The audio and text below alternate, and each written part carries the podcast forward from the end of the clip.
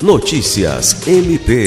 O Ministério Público do Estado do Acre, por meio do Grupo Especial de Apoio e Atuação para a Prevenção e Resposta à Situação de Emergência ou Estado de Calamidade devido à ocorrência de desastres, realizou nesta sexta-feira, 24 de março, uma reunião de alinhamento para definir ações do grupo Frente a Cheias que atingem o Estado foram definidos no encontro questões técnicas e logísticas, como as equipes que irão realizar vistorias nos 26 abrigos instalados até o momento.